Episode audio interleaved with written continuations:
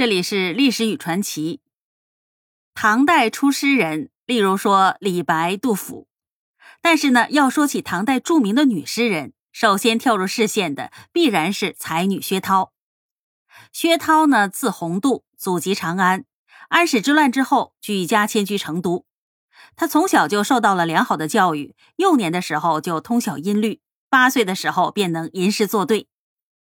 在薛涛十四岁的时候，他的父亲去世了，只留下他与母亲相依为命。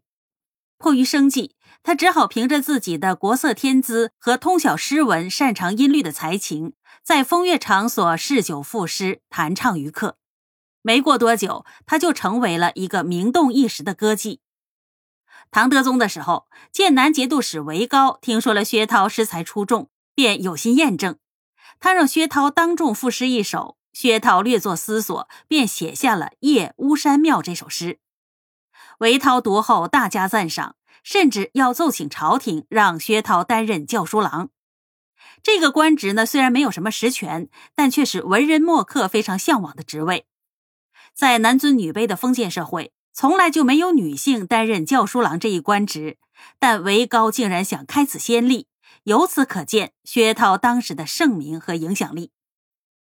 虽然韦高的愿望后来没有实现，但女教书之名已经不胫而走。当时与薛涛交往的名流才子甚多，如白居易、牛僧孺、杜牧、刘禹锡等等。这些人都与薛涛有过诗文惆怅，并且无一例外的对他十分青睐和敬重。然而，薛涛虽然周旋于蜂蝶之中，却一直洁身自好。在薛涛四十二岁那年，他迎来了生命中的春天。时年三十一岁的监察御史元稹奉圣命出使蜀地，并与薛涛相识。虽然薛涛要比元稹年长十多岁，但是两人却一见钟情。这一次，薛涛放弃了自己的原则，与元稹见面的当天夜里，他就把自己毫无保留地献给了心爱的人。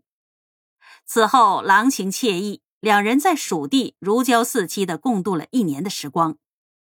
后来，元稹离蜀返京，两人天涯两分，而这段缠绵缱绻的情感，最终也成了一场幻影。元稹离开之后，薛涛对他的思念呢，却是刻骨铭心的。他始终坚信元稹会信守离开时所做的承诺，他会回成都来看自己。但是，元稹何曾想过要与薛涛携手一生呢？在返回京城之后，元稹又出任浙东观察使。在越州，他遇到了江南女艺人刘彩春。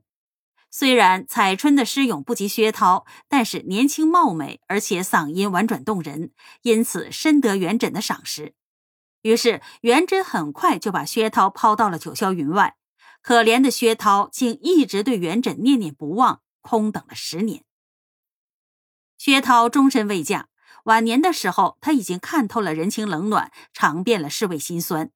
因此，时常感到孤鸿之艳，身世凄凉。